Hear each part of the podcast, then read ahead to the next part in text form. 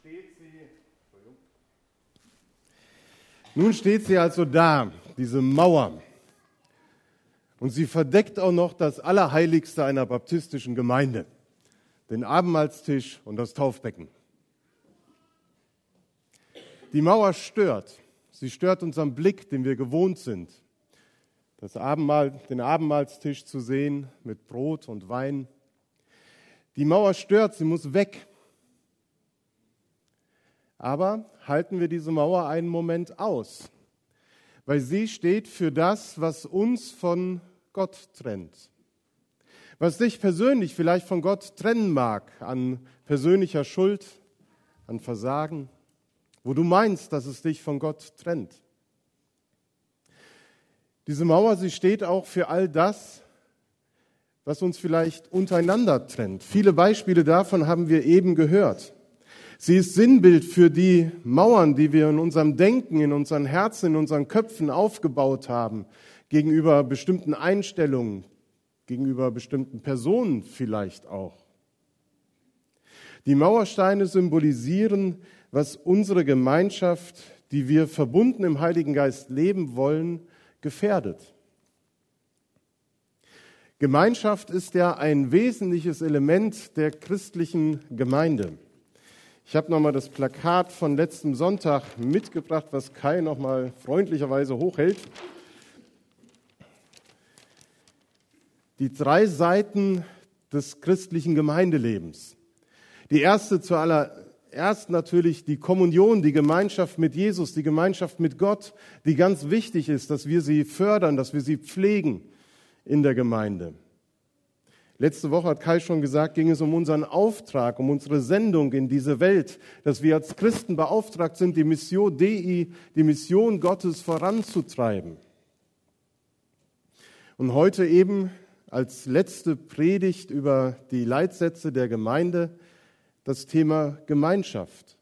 Als EFG Herford wollen wir verbunden im Heiligen Geist Gemeinschaft leben. Deswegen ist diese Seite so wichtig, die Gemeinschaft. Vielen Dank. Kannst du mit nach vorne nehmen. Die Gemeinschaft, sie ist ein Geschenk Gottes. Wie so vieles von dem, was wir in den letzten Wochen betrachtet haben, ist immer Gott derjenige, der zuerst handelt und der uns etwas von sich aus gibt und schenkt, worauf wir dann aufbauen können, wonach wir dann handeln können. Es ist also nicht sozusagen die gleiche Gesinnung, die uns zusammenführt, das gleiche Interesse in erster Linie, sondern es ist der Geist Gottes, der uns verbindet zu einer Gemeinschaft. So wie es eben in unserem Slogan als Gemeinde heißt, das Kreuz verbindet uns. Dieser Satz gehört zu dem Logo. Das Kreuz verbindet uns. Die Gnade und die Liebe Gottes, welche an Karfreitag am Kreuz wo Jesus starb, ihren Höhepunkt erreicht hat. Die ist der Grund, warum wir gemeinsam Gottesdienst feiern, warum wir Abendmahl miteinander teilen, warum wir gemeinsam singen, warum wir Gemeinschaft haben hier im Gottesdienst und nachher auch leckeren Kaffee miteinander genießen können und in Gespräche miteinander vertieft sein können. Das ist der Grund, warum wir uns unter, Woche, unter der Woche auch zusammenfinden und Gemeinschaft haben auf ganz unterschiedlichen Ebenen. Sei es, dass wir gemeinsam Sport machen oder eben halt einen Hauskreis besuchen. Wir dürfen diese Gemeinschaft leben und gestalten, weil Christus uns miteinander versöhnt hat. So heißt es im Epheserbrief Kapitel 2. Und trotzdem ist diese Gemeinschaft, die wir leben und die uns so wichtig ist, immer eine gefährdete Gemeinschaft. Es gibt Einflüsse, welche diese Gemeinschaft zerstören und behindern wollen, die sich wie eine Mauer dazwischen drängen und trennen. Die persönliche Empfindung und Erleben von Schuld und Versagen sind auch Momente, wo ich daran zweifle, ob ich wirklich einen gnädigen Gott habe oder ob ich vielleicht doch aus dem Rahmen der Liebe Gottes hinausgefallen bin. Ist das wirklich so, dass nichts mich von Gott trennen kann? Zweifel kommen da vielleicht auch auf in deiner persönlichen Beziehung zu Gott. Und auch in der christlichen Gemeinschaft gibt es Mauern, die haben wir eben vor Augen geführt bekommen, wie bestimmte Denkmuster, Kategorien, die ja unweigerlich da sind, das ist ja so, wir denken so, aber sie können zu trennenden Mauersteinen werden. Und das ist nicht nur eine Erscheinung, die sozusagen eine postmoderne Gemeinde betreffen, uns heute, sondern diese Erlebnisse, die gab es schon immer in der Gemeinde Jesu. Und davon redet Paulus auch im zweiten Kapitel des Epheserbriefes, nämlich von einer Mauer. Eine Mauer ist in der Gemeinde Jesu entstanden, nämlich auf der einen Seite waren die Judenchristen und auf der anderen Seite die Heidenchristen. Was war geschehen? Die Missio Dei, die Mission Gottes, die hat sozusagen richtig Fahrt aufgenommen. Denn die ersten Christen haben angefangen davon zu erzählen, was der Glaube und die Beziehung zu Jesus für sie bedeutet.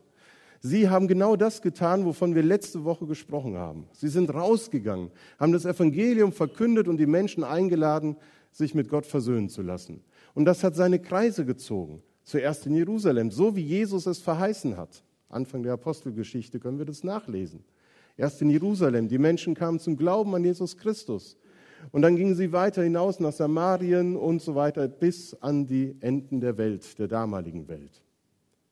Überall im römischen Reich und darüber hinaus kamen Menschen zum Glauben an Jesus Christus. Zuerst die Juden, das Gottesvolk und dann die Heiden. Und das war ein Problem, denn genau da stand die dicke Mauer. Juden und Heiden durften keine Gemeinschaft haben. Das ging nicht. Da gab es keine Gemeinschaft. Da stand die dicke Mauer wieder. Und wir hatten Christen, die früher Juden waren und fragten sich, wie soll das denn jetzt sein? Wir haben den gemeinsamen Glauben an Jesus Christus und merken aber die Gemeinschaft, die ist so unendlich schwer zu leben, weil wir ja Jahrzehnte, Jahrhunderte lang davon geprägt waren, dass Juden und Heiden keine Gemeinschaft haben dürften heftige Streitigkeiten, wie man damit umgehen kann und wie man die Mauer vielleicht abreißen kann, die würden in dem Neuen Testament an vielen Stellen beschrieben. Damals wie heute gibt es trennende Elemente, äh, Elemente in der Gemeinde Jesu. Und Paulus ist da in seinen Briefen auch sehr realistisch und verschweigt das auch nicht. Und ich glaube, wir tun auch gut daran, realistisch zu bleiben und zu sagen, solche Elemente wird es auch in Zukunft immer wieder in unserem Gemeindeleben geben. Dinge, die trennen, die hinderlich sind. Die Frage ist, wie gehen wir damit um? Ich bin davon überzeugt, dass da, wo wir das merken, dass wir mit der Kraft des Heiligen Geistes das verändern können, dass wir uns als Gemeinde, als Gemeinschaft weiterentwickeln können und dazulernen können. Dass der Tempel, von dem wir eben auch gesungen haben, mehr und mehr wachsen kann. Das kann geschehen, weil Jesus Christus zuvor die Basis gelegt hat, auf der wir das aufbauen können. Wie bei allen anderen Leitsätzen, die wir in den letzten Wochen miteinander bedacht haben, ist Jesus derjenige, der die Basis schafft. Jesus hat beide Gruppen, so heißt es im Epheserbrief, miteinander versöhnt und die Mauer, die zwischen ihnen war, eingerissen. Auch wir können die folgenden Verse aus Epheser 2 auf unsere Gemeinschaft, auf unsere Gemeinde für, zurückführen und ihr zugrunde legen. Da heißt es, durch Jesus Christus leben wir nicht länger voneinander getrennt. Als Christen sind wir eins und er hat zwischen uns Frieden gestiftet. Und ihr könnt jetzt mal weiter abbauen. Denn Christus ist für alle Menschen am Kreuz gestorben, damit alle Frieden mit Gott haben. In seinem neuen Leib, nämlich der Gemeinde Jesu, können wir nun als Versöhnte miteinander leben. Durch Jesus Christus dürfen jetzt alle, Juden wie Nichtjuden, vereint in einem Geist zu Gott, dem Vater, kommen. Und wir sind nicht länger Fremdlinge oder Gäste und Heimatlose, sondern wir gehören jetzt als Bürger zum Volk Gottes. Ja, wir gehören sogar zur Familie Gottes. Wir sind Familie Gottes. Als Gemeinde Jesu stehen wir auf dem Fundament der Apostel und Propheten. Doch der Stein, welcher dieses Gebäude trägt und zusammenhält, der ist Jesus Christus. Durch ihn sind die Bauteile untereinander fest verbunden und wachsen zu dem einen Tempel des Herrn. Paulus sagt, weil ihr zu Jesus Christus gehört, seid ihr auch ein Teil dieses Baus, des Tempels, in dem Gottes Geist wohnt. Deshalb ist für mich der Slogan, das Kreuz verbindet, so wertvoll und so spannend. Den habe ich neu entdeckt für mich in den letzten Wochen. Das Kreuz, das in zwei Richtungen weist. Die vertikale von oben nach unten und die horizontale von links nach rechts. Die vertikale Ebene, die Beziehung zwischen Gott und Mensch, die das Himmlische und das Irdische verbindet, was eigentlich getrennt sein müsste. Und das bewirkt, dass wir untereinander Gemeinschaft haben, die horizontale Ebene. Es gibt die Mauer zwischen Gott und Mensch. Das ist die Sünde. Das ist mein Unglaube. Nicht wahrhaben wollen, dass ich Gott brauche. Aber von Gottes Seite aus ist die Mauer eingerissen. Von Gottes Seite aus gibt es keine Mauer mehr.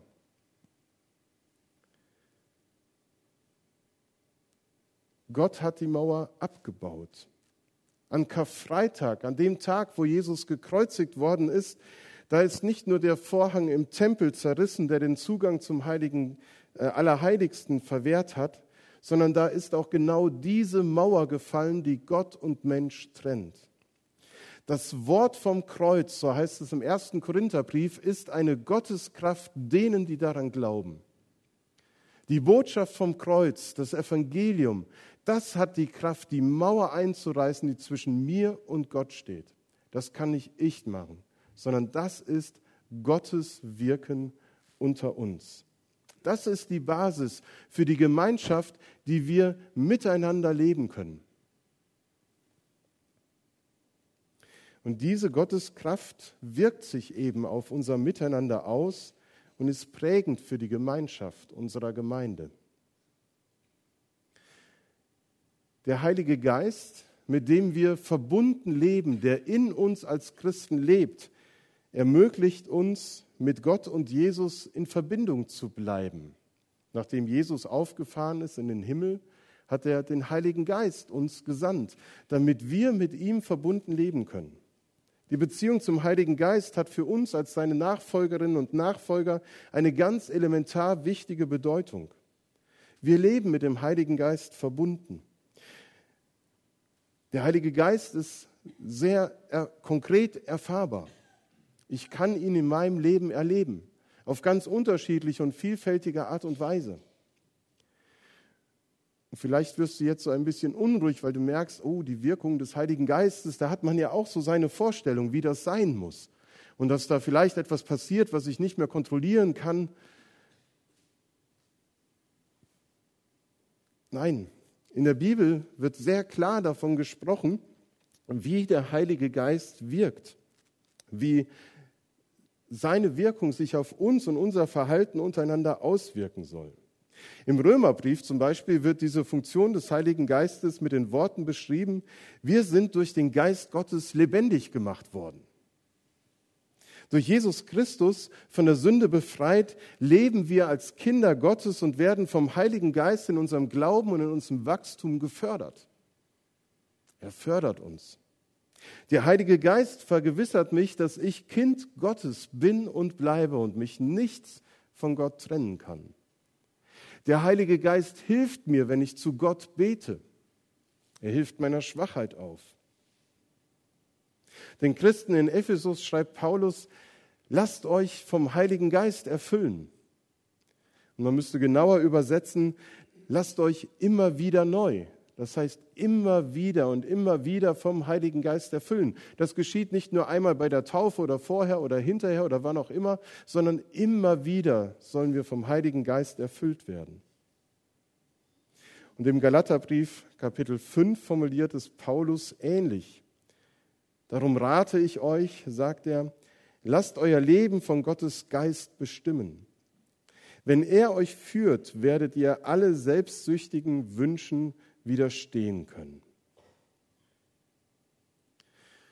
Alle selbstsüchtigen Wünsche, die werden von Paulus in diesem Kapitel ausgeführt. Manche von uns kennen diese sogenannten Lasterkataloge, wo alles aufgeführt wird, was mein persönliches Leben schädigt und was auch Auswirkungen auf das Miteinander mit anderen Personen hat. Ein sittenloses und ausschweifendes Leben, Götzenanbetung oder Vertrauen zu abergläubischen und übersinnlichen Kräften, Feindseligkeit, Streitsucht, Eifersucht, Wutausbrüche, Intrigen, Uneinigkeit und Spaltungen, Neid, üppige Gelage und vieles andere führt Paulus da auf. Paulus schreibt, ich habe es schon oft gesagt und warne euch hier noch einmal, wer so lebt, wird niemals in Gottes Welt kommen. Das sind alles menschliche Verhaltensweise, die trennend und zerstörerisch wirken. Und auf dieser Negativfolie baut er dann auf, was das Leben eines Christen, der verbunden ist mit dem Heiligen Geist, ausmacht und spricht von den Früchten des Heiligen Geistes. Dagegen bringt der Geist Gottes in unserem Leben nur Gutes hervor. Liebe und Freude, Frieden und Geduld, Freundlichkeit, Güte und Treue, Besonnenheit und Selbstbeherrschung. Ist das bei euch so? fragt er dann kann kein Gesetz mehr etwas von euch fordern. Es ist wahr, wer zu Christus gehört, der hat sein selbstsüchtiges Wesen mit allen Leidenschaften und Begierden ans Kreuz geschlagen. Durch Gottes Geist haben wir ein neues Leben. Darum lasst uns jetzt auch unser Leben in der Kraft des Heiligen Geistes führen. Das ist die Basis die Grundlage, die es uns ermöglicht, als Gemeinde verbunden im Heiligen Geist zu leben. Und jetzt könnte ich gleich die neue Predigtreihe für das ganze nächste Jahr starten, was das eben bedeutet, diese Früchte des Heiligen Geistes im Gemeindeleben zu entdecken und zu entfalten. Vielleicht machen wir das später mal. Aber heute geht es nur, das mal anzureißen und zu zeigen.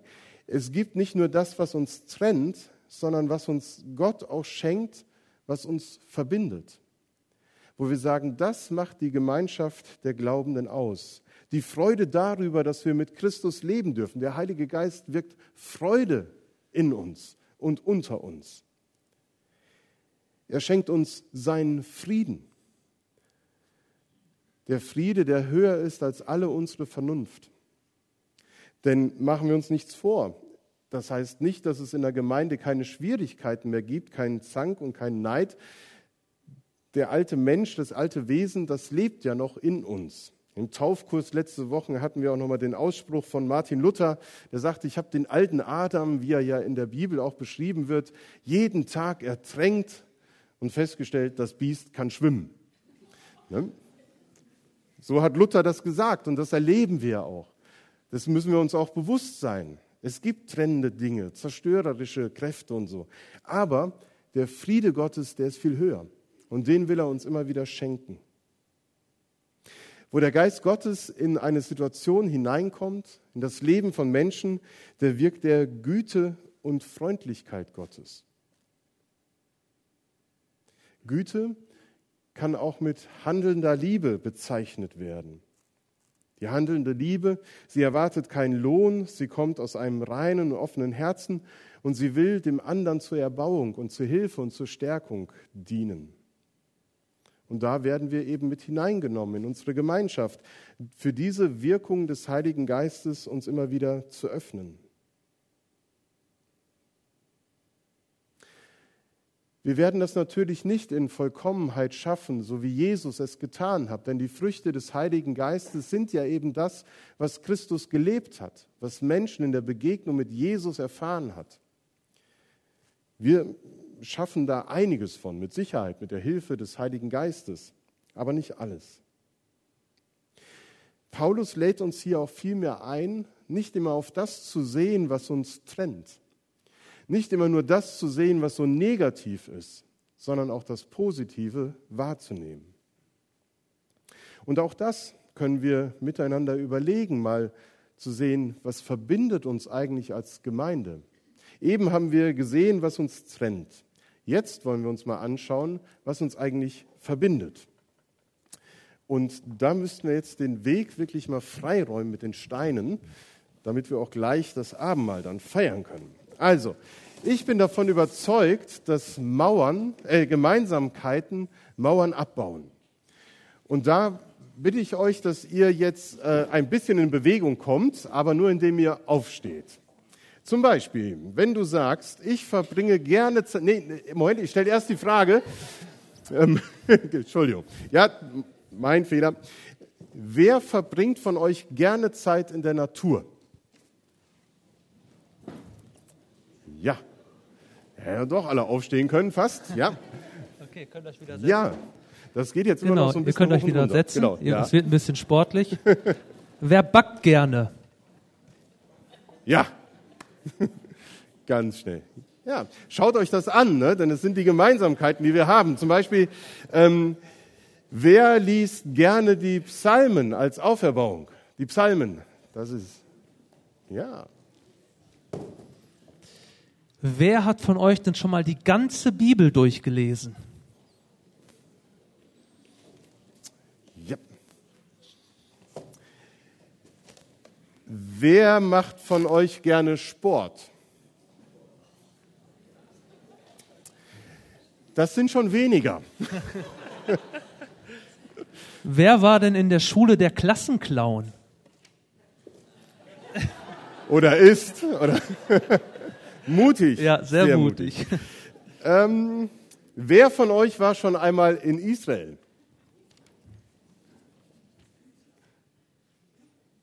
Ja. Wer von euch würde gerne mal nach Israel?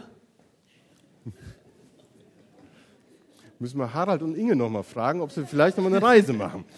Wer schöpft, äh, nee, wer ist als Kind gerne Schlitten gefahren? Man muss ja sagen als Kind, weil heute gibt es keinen Schnee mehr. Deswegen. ja, Wer von euch schöpft Kraft aus dem Lobpreis?